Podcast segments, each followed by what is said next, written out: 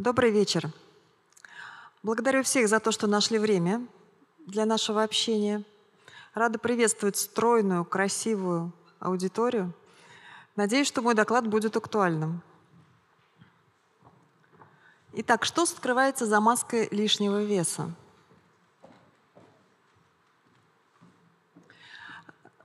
Представлюсь, почему я обсуждаю в этой аудитории данную тему.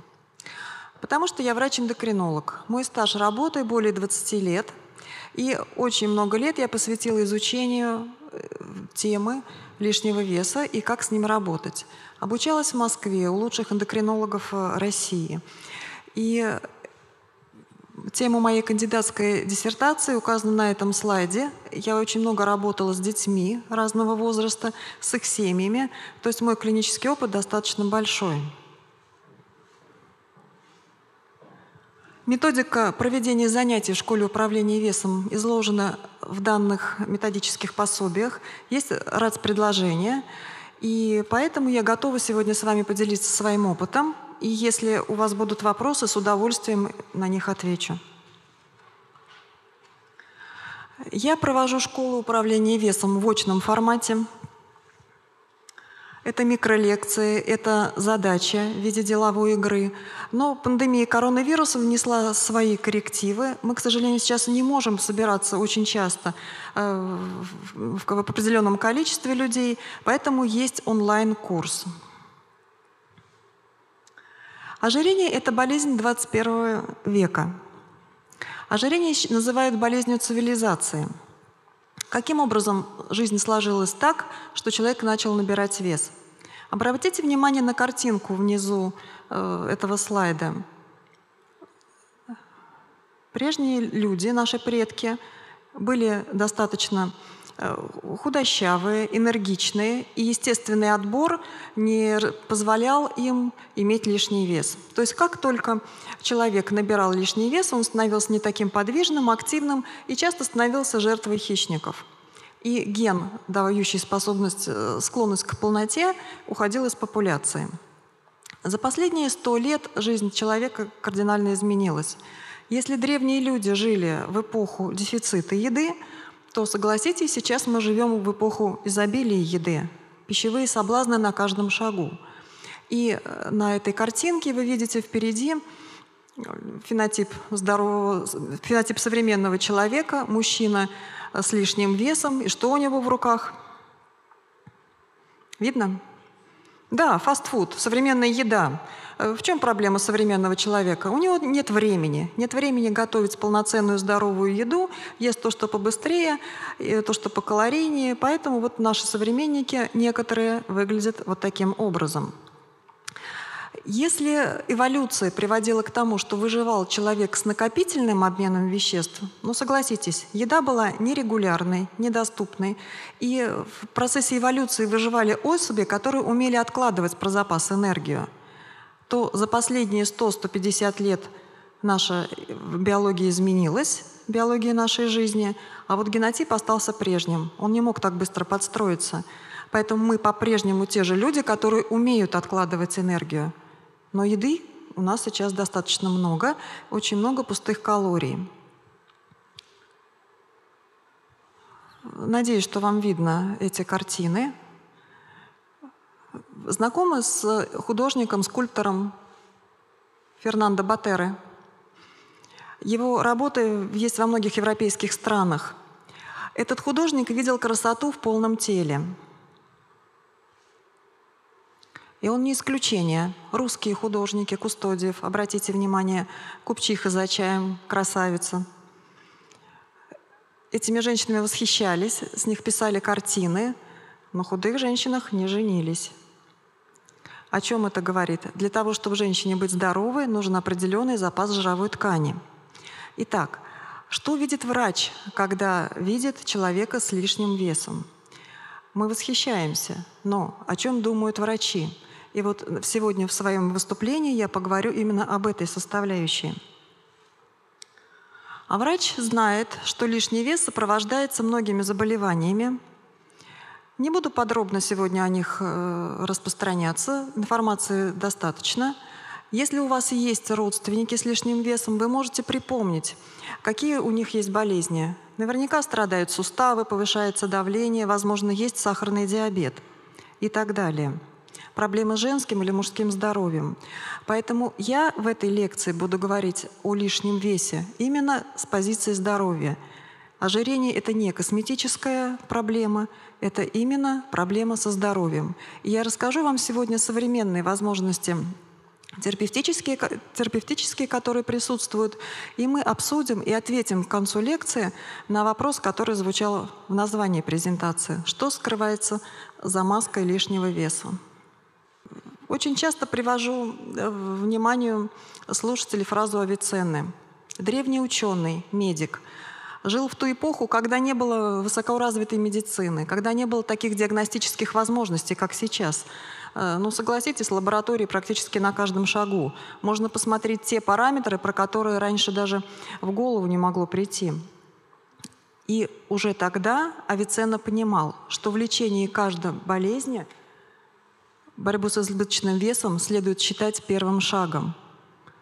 Есть болезнь, есть лишний вес, нормализуй его, и тогда ситуация изменится к лучшему. Посмотрите на воздушный шар – тоже мне нравится такая ассоциация. Представьте себе, что воздушный шар — это наш человеческий организм. Если вы хотите жить свободно, лететь на той высоте, на которой видно то, что вам хочется, не хотите себя чем-то ограничивать, что нужно сделать? Сбросьте балласт. Сбросьте лишнее, и ваш воздушный шар поднимется на нужную высоту — вот с лишним весом то же самое. Я очень много вижу людей с этой проблемой, и лишний вес очень часто ограничивает возможности. И одной из сильных мотиваций часто является именно желание свободы в путешествиях, в перемещении, в выборе одежды и так далее. Итак, сбрось балласт, сбрось лишнее.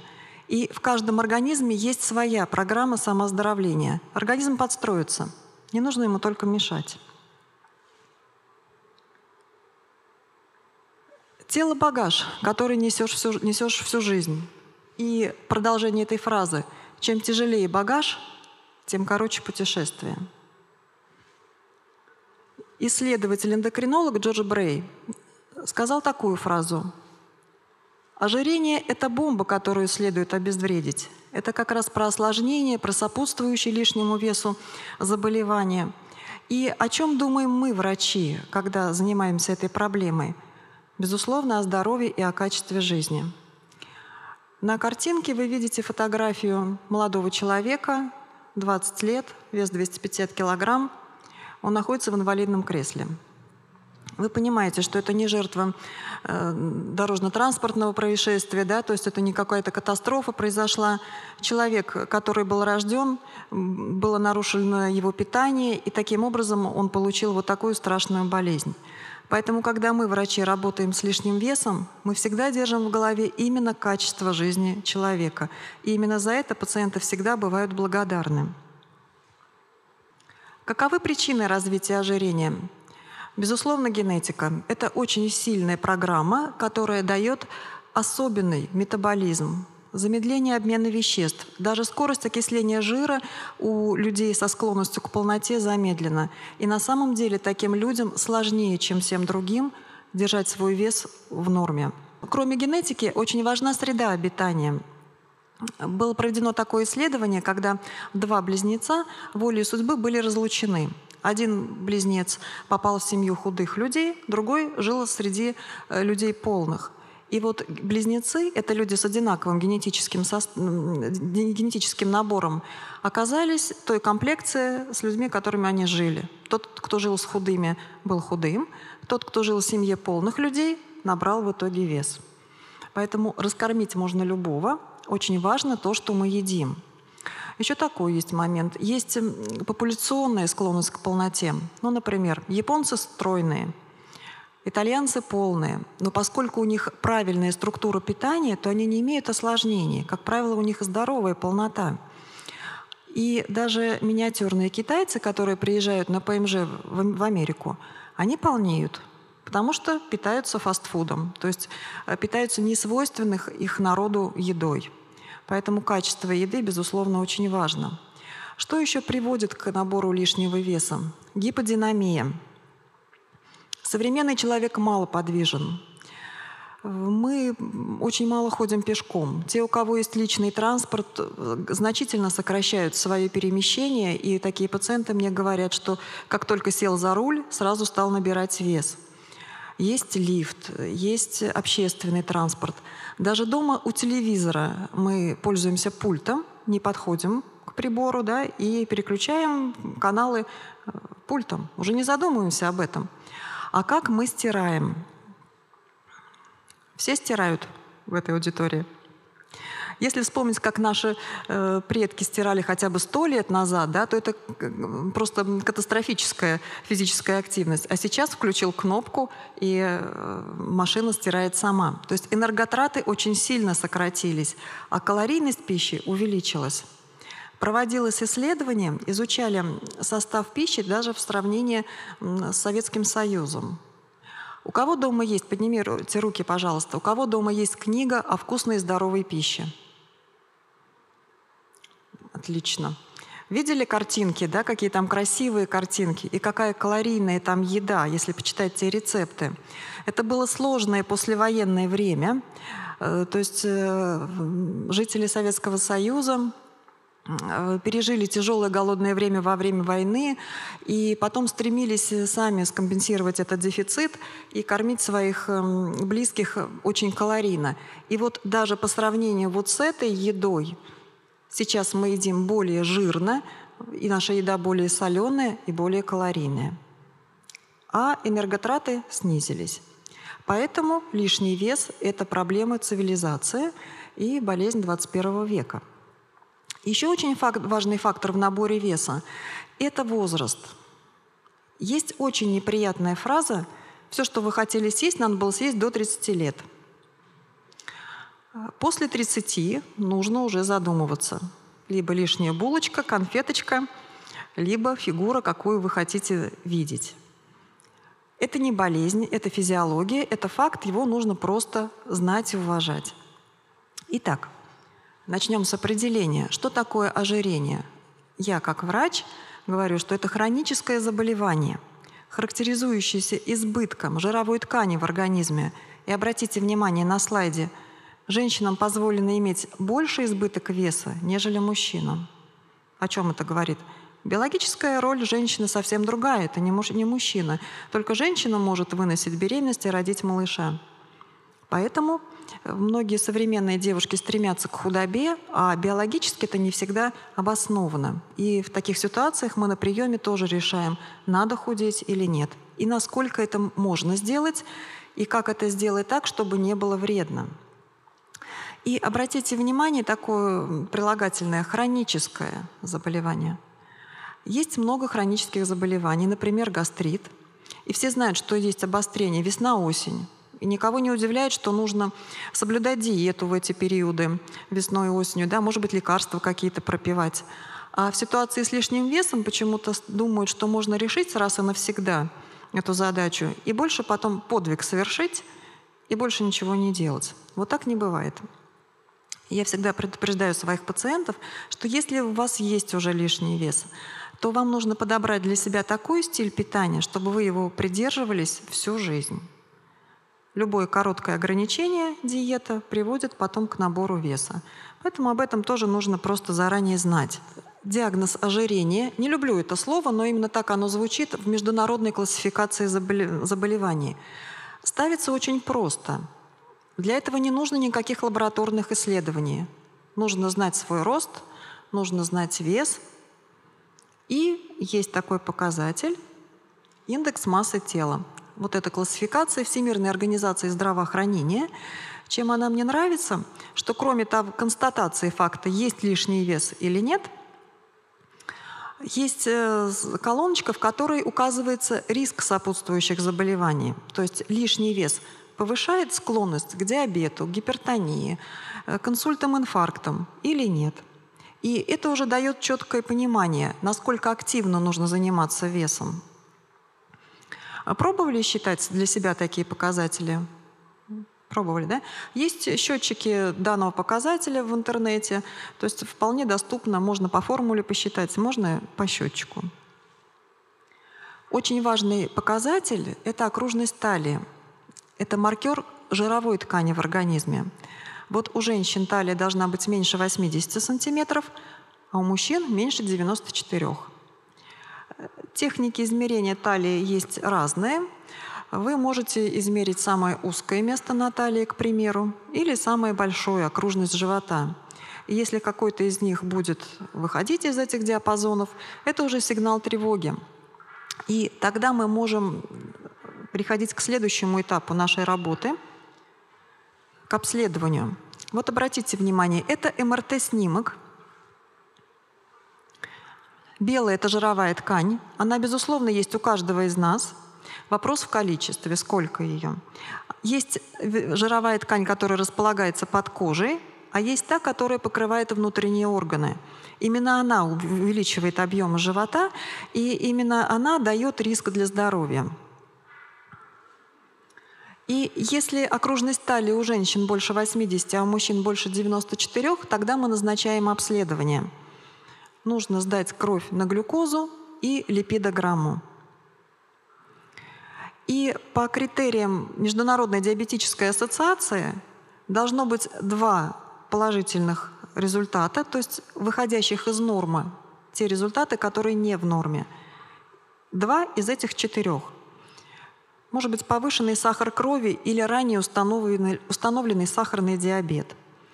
Может быть нарушение в липидограмме. Но смотрите, не холестерин общий, который так любят по старинке сдавать все, а триглицериды и липопротеиды высокой плотности – и уровень артериального давления, если не в норме или стоит диагноз гипертоническая болезнь. Вот два из четырех этих показателей не в норме, и уже есть метаболический синдром. Это уже та ситуация, когда нарушен обмен веществ. И тогда действительно похудеть нелегко. Это ситуация, которую нужно лечить.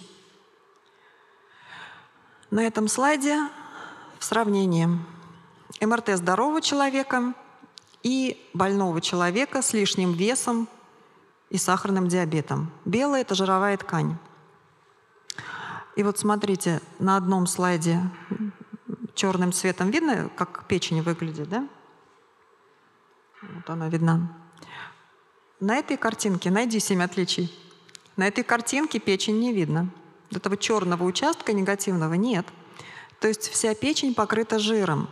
Многие полные люди слышат от специалистов, когда делают УЗИ органов брюшной полости, жировой гепатоз, стеатогепатоз, жирная печень, вот такие слова. То есть печень инфильтрирована жиром и не дает организму справляться с токсинами. Самая большая труженица в нашем организме именно печень.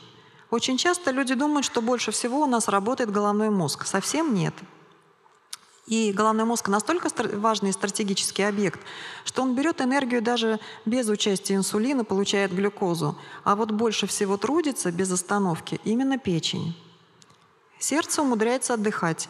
Систола, диастола. Сколько работает, столько отдыхает. И, собственно, всем рекомендую тоже такого графика придерживаться, если, конечно, у вас получается. Подумайте, сколько вы отдыхаете. Жировая ткань это э, государство в государстве. То есть когда ситуация выходит из-под контроля, запускается каскад биохимических и гормональных реакций, которыми управлять потом будет очень сложно. Не буду вас грузить терминами, да, если у кого-то есть медицинское образование, меня поймут. Но жировая ткань нарушает обмен веществ на всех уровнях. Если есть такое понятие щитовидная железа, то можно говорить, что есть жировая железа, и ожирение – это дисгормоногенез, то есть нарушение обмена. Оно плохо влияет на мужское здоровье и на женское здоровье. В жировой ткани тестостерон под действием фермента ароматаза превращается в эстрогены, то есть у мужчин снижается уровень тестостерона, и вот вина, виной этому становится именно избыточная жировая ткань. Жировая ткань вырабатывает большое количество биологически активных веществ, гормонов. Есть гормон лептин, который сейчас доступен исследованию в лабораториях, но, кстати, совершенно бестолковый анализ. То есть у нас пока нет возможности как-то управлять этим лептином, и исследует этот анализ только в научных целях, в исследованиях. И жировая ткань посредством вот этого лептина действует на центр насыщения в гипоталамусе. То есть посмотрите, все не так легко, не так просто. Жировая ткань — это не только э, место, где откладывается энергия про запас э, на черный день. На данном слайде можете сфотографировать. Есть необходимое обследование для того, чтобы проверить себя или близких, э, вредит ли лишний вес вашему здоровью или нет – есть метаболический синдром или нет. Если вы никогда не были у эндокринолога, то кроме показателей на метаболический синдром можно сдать еще несколько про щитовидную железу, и эндокринолог с удовольствием тоже посмотрит на эти анализы, потому что их, как правило, не хватает. А теперь вы у меня уже подготовленная аудитория, я вам покажу сложное определение. Им пользуются врачи. Суть та же самая, это хроническое заболевание, избыток жировой ткани в результате нарушения э, баланса энергии, то есть э, организм больше получает энергии, меньше тратит. Но я показываю вам это громоздкое определение из-за последней фразы. Прогрессирующий при естественном течении. Эта фраза все меняет. То есть уже нет варианта не заниматься этой проблемой, нет варианта не работать с жировой тканью. Действительно, даже если ничего не делать, вес будет набираться и причинять вред нашему здоровью. А вы помните, что лишний вес — это уже не проблема одного единственного человека, это проблема всего человечества. И, как сказала та же Всемирная организация здравоохранения, по их статистическим прогнозам, к 2025 году половина людей на земном шаре будут иметь лишний вес или ожирение. Задумайтесь только. Насколько потяжелеет наш земной шарик, если половина людей на земном шаре имеют лишний вес. Вот такая сейчас судьба человечества. Какова тактика при лечении ожирения? Нужно бежать со всех ног, чтобы только оставаться на месте. А чтобы куда-то попасть, надо бежать как минимум вдвое быстрее. Алиса в «Стране чудес» Луис Кэрролл. Знаете эту сказку? Вот эта фраза очень подходит к тактике врача-эндокринолога при ожирении. Поскольку заболевание прогрессирует при естественном, лечи... при естественном течении, мы должны применять все наши методы очень активно.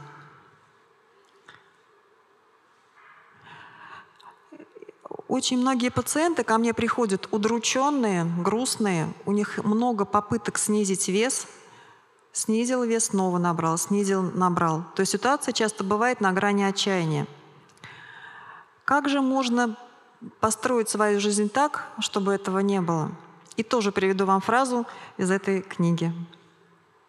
Нельзя поверить в невозможное. Просто у тебя мало опыта, заметила королева. В твоем возрасте я уделяла этому полчаса каждый день. В иные дни я успевала поверить в десяток невозможностей до завтрака. Нужно просто иметь навык. А я вам сейчас скажу, что поддерживает меня, как врача-эндокринолога, в этом сложном деле – ну, согласитесь, иначе бы мы не собрались сегодня вечером, да, не обсуждали эту тему. Если бы так легко было всем держать свой вес под контролем, наверное, не было бы такое огромное количество специалистов, которые умеют помочь похудеть, да, не было бы так много информации. Что поддерживает меня? Иногда ко мне приходят пациенты, ну, это бывает где-то раз в полгода, например, не часто, Э, худощавые люди, которые приходят проверить щитовидную железу, например, да, еще по какому-то вопросу, и где-то к концу приема звучит такая фраза. Вот когда-то у меня был вес 150 килограмм, а потом я похудела и вот живу теперь в весе 60. Тут я начинаю стремительно тормозить этого человека, говорить, какой вы молодец, как вы это хорошо сделали, как у вас это получилось. И оказывается, человек сам, ну, вероятно, обращался к кому-то из врачей, но кардинально пересмотрел все свои подходы к питанию и внедрил эти правильные привычки в свою жизнь. И долгое время живет с нормальным весом. И вот такие люди очень поддерживают меня профессионально, и я знаю, что это возможно. У вас есть такие при примеры среди ваших знакомых? Есть? Расскажете? Нет. Я очень рада, вы меня понимаете. Очень важно, когда есть такой пример. Если бы было все так легко, да, мы бы э, не собирали конференции эндокринологические на эту тему, и Всемирная здраво... Э, организация здравоохранения не выделила бы три фактора набора веса. Биологический, психологический и социальный. Биологические – это все те факторы, которые я назвала. Генетика, калорийность питания, да, наша современная жизнь. Это все то, чем занимаюсь я как врач-эндокринолог – но человек – существо уникальное, у него есть психика. И мы все умеем использовать еду с непищевыми целями. Для чего? Для того, чтобы улучшить свое настроение, чтобы снять тревогу, чтобы развлечь себя, когда скучно, нечем заняться. Бывают такие моменты. И вот этот прием еды, он всегда не по потребности, он не по голоду, поэтому он всегда превышает калорийность. Естественно, это приводит к набору веса. И третий фактор, приводящий к набору веса – социальный. Общество очень сильно провоцирует нас на переедание. Это и реклама по телевизору, и своеобразные маркетинговые ходы в магазинах, когда идешь от молока к хлебу, и пока ты голодный пришел с работы, скупаешь пол магазина, да? Потом вышел и на кассе удивляешься, зачем ты это все купил. Итак, таких факторов много, и вот многие люди ходят по кругу по этим факторам, и пока не решишь в комплексе все три, с проблемой не справиться. На данном слайде энергетический обмен. С едой мы получаем энергию, килокалории. На всех продуктах написано, сколько энергии, килоджоулей. И вы знаете, что энергия подчиняется законам физики, закону сохранения энергии. То есть все, что в нас поступило, не, не растает, не растворится, а во что-то отложится. Итак, если наш организм — это весы, то на одну чашу весов мы складываем калории — а мы, как уже говорили, да, еда сейчас более сладкая, жирная и соленая. Другая чаша весов – это движение. Современный человек мало активен. Если вы активны, то я просто горжусь вами, восторгаюсь и с уважением отношусь к таким активным людям. Итак, каждый вспомните, как изменился ваш вес за последний год. Если прибавился, значит, можете не сомневаться. Этот год вы ели, э, получали с пищей больше энергии, чем лично вам нужно. Если такой факт есть, уже вы обозначили проблему и нужно с ней работать. Мы полнеем, если потребляем с пищей больше энергии, чем тратим. И тогда лишняя энергия обязательно откладывается в жир, в жировые клетки. Для того, чтобы похудеть, нужно сдвинуть чашу весов в другую сторону, ограничить калорийность и увеличить физическую нагрузку. Безусловно, мы не будем с вами стремиться к истощению, ни в коем случае. Но законы физики работают всегда. Тут нет никаких фантазий и психологии. Вы знаете, есть такая профессия балерина. Представители этой профессии всегда худые. Они действительно вот так мало едят, две морковки, и у них многочасовые тренировки. И на самом деле они худые. Потом, когда они заканчивают свою профессиональную деятельность, они вес могут набирать. Для того, чтобы снизить вес, нельзя голодать. Это не метод лечения ожирения. Но ограничить калорийность питания, безусловно, можно. Если вы подобрали идеальный стиль питания для себя и хорошую физическую нагрузку, тогда на этих качелях качается нормальный вес или стабильный вес. И очень важно держать баланс. Энергетический баланс — это очень важно. Вмешиваться в него нужно очень аккуратно. Почему так трудно лечить ожирение, несмотря на то, что все понятно? Потому что есть физиология. Я сейчас вам коротко об этом скажу, чтобы вы понимали. Снижение веса часто, часто сопровождается обратным набором массы тела, если не используется лекарственная терапия. Адипоциты вырабатывают огромное количество веществ – биологически активных веществ. И когда человек похудел, уменьшилось количество жировой ткани, снижается количество лептина, гормона жировой ткани, и это является одной из причин обратного набора веса. Есть еще один гормон желудочно-кишечного тракта – грилин. Это гормон голода. Вот здесь обратная есть корреляция, обратная связь. Как только снижается уровень лептина, повышается грилин, и у людей повышается аппетит. И это тоже приводит к набору веса. Снижение веса приводит к замедлению метаболизма, уменьшаются энерготраты. Вот такой сложный путь нужно проделать человеку, который хочет нормализовать свой вес. И современный подход к лечению и контролю избыточной массы тела – это изменение образа жизни, это касается изменения питания, ни в коем случае не голодания, ни в коем случае не диеты. Это уменьшение калорийности, но не меньше 1200 килокалорий для женщин и не меньше 1500 килокалорий для мужчин. Надеюсь, вы меня услышали и не будете загонять свой метаболизм в тупик, потому что когда организм недополучает калорийность, метаболизм, загоня... метаболизм замедляется и начинает экономить энергию, и вес никуда двигаться не будет. И э, поскольку такое обилие гормональных изменений да, с лептином и грелином на фоне снижения массы тела, очень хорошо помогают лекарства, фармакотерапия. Но никогда не назначаю лекарственный препарат своим пациентам для снижения веса, пока мы не поработали с пищевым поведением. Нет волшебной таблетки. Любая таблетка только помогает решить проблему с питанием, если она есть. Но многие люди обходятся без лекарств – тем, которым это сложно, лекарство помогает как костыль для человека со сломанной ногой. Сломал ногу, наложили лангету, идешь с костылем, кость срослась, отбросил костыль, идешь сам своей ровной походкой. Поэтому лекарственная терапия очень помогает, когда назначена по показаниям, но это не волшебство, это не волшебная таблетка. Существуют современные рекомендации по лечению ожирения, они международные – лекарства направлены на нормализацию аппетита, а именно на возникновение сигнала голода, на поступление пищи в организм во время приема пищи и на чувство насыщения. То есть вот на разных этапах может подействовать лекарственный препарат. Как мы оцениваем результаты терапии? Стабилизация массы тела удовлетворительна. То есть если человек пришел к врачу и говорил, что до этого набирал вес 5, 10, 15 килограмм, и вдруг вес стабилизировался, это уже хороший результат, удовлетворительный.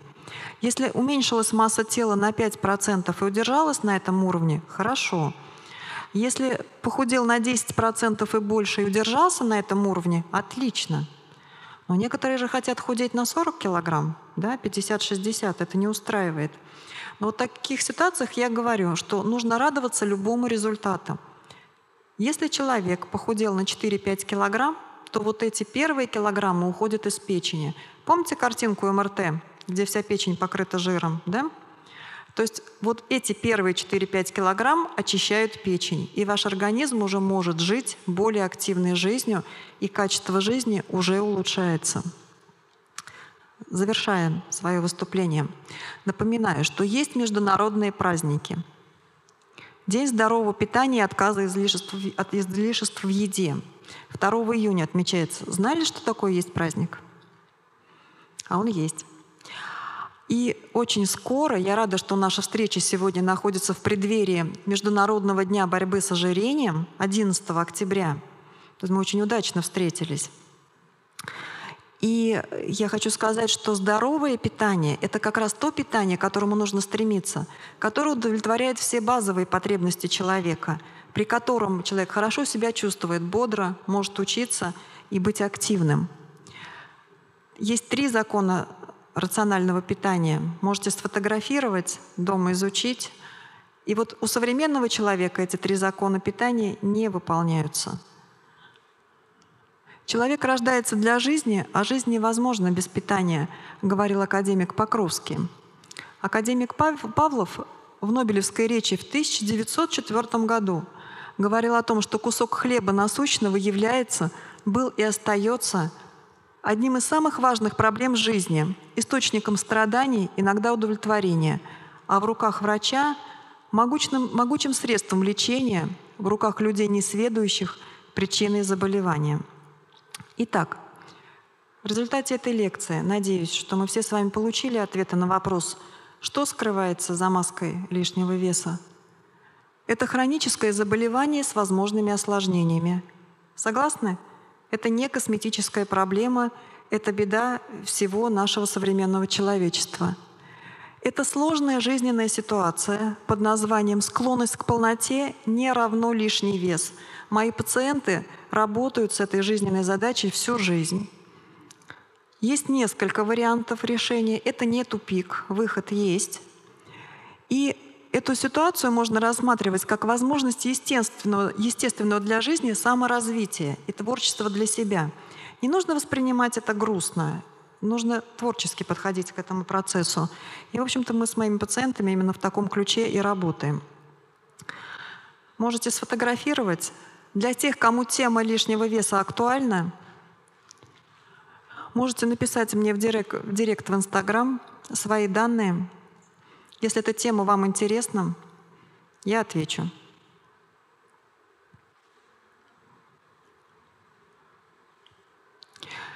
И в завершении моего выступления, опять-таки к дню, Всемирному дню борьбы с ожирением, порекомендую вам очень полезные фильмы, научно-популярные. Фильм «Сахар» смотрели? Посмотрите. Там столько физиологии, там про то, как все человечество сидит на сладкой диете и даже не понимает, к чему это ведет. Фильм «Двойная, порция», американский, про Макдональдс. Посмотрите, к чему приведет злоупотребление вот таким стилем питания именно в Макдональдсе. Прочитайте книгу телеведущего Владимира Соловьева «Худеть или не худеть». Этот человек великолепно похудел и давно живет в таком стройном теле. Мне книга была очень интересна, она небольшая по формату, пожалуйста, прочитайте. И книга Максима Батарева «Комбат. 45 татуировок личности или правила моей жизни». Читали? Только приведу коротко. Никогда не говори, что ты чего-то не можешь. Книга не про лишний вес, книга для бизнесменов и успешных людей. Никогда не говори, что ты чего-то не можешь. Прежде чем осуждать человека, надень его обувь и пройди его путь. И правила ППЖ. Про это говорить не буду, просто почитайте книгу. Мысль, не сопровождаемая действием, является мечтой. Если вам надоело мечтать, просто начинайте действовать. Вот так всегда я говорю моим пациентам на школе управления весом, и мы легко и интересно идем к нужной цели.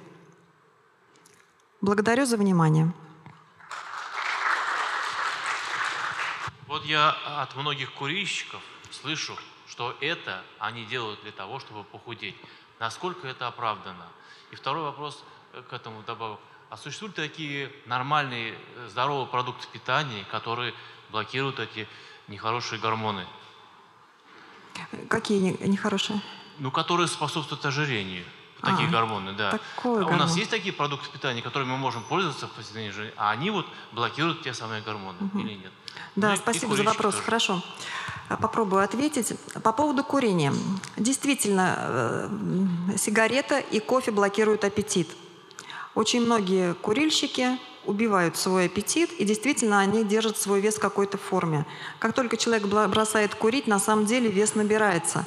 Это может быть потому, что снимается хроническая интоксикация. Человек становится более здоровым. Действительно, такая взаимосвязь есть. Но это не повод жить у выхлопной трубы и травить себя никотином. Да? Тем более это достаточно дорого стоит. По поводу питания.